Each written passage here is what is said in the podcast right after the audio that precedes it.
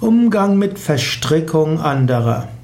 Menschen sind vielfältig verstrickt. Man ist verstrickt mit seinen Eltern, mit seinen Geschwistern. Es gibt psychische Verstrickungen in früheren Leben. Menschen sind in so vieles verstrickt, was sie vorher gemacht haben. Sei dir dessen bewusst. Du musst nicht alles verstehen, du musst nicht alles beurteilen, du musst auch nicht die Knäuel der anderen auflösen.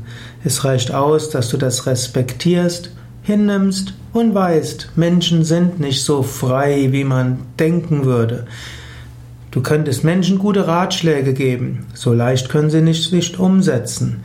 Menschen haben die verschiedensten psychischen Verstrickungen und Verhaftungen.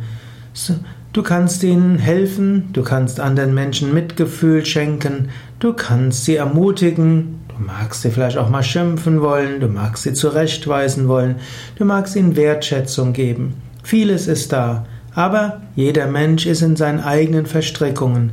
Du kannst nicht alles lösen, du kannst aber probieren, dich von deinen eigenen Verstrickungen zu lösen.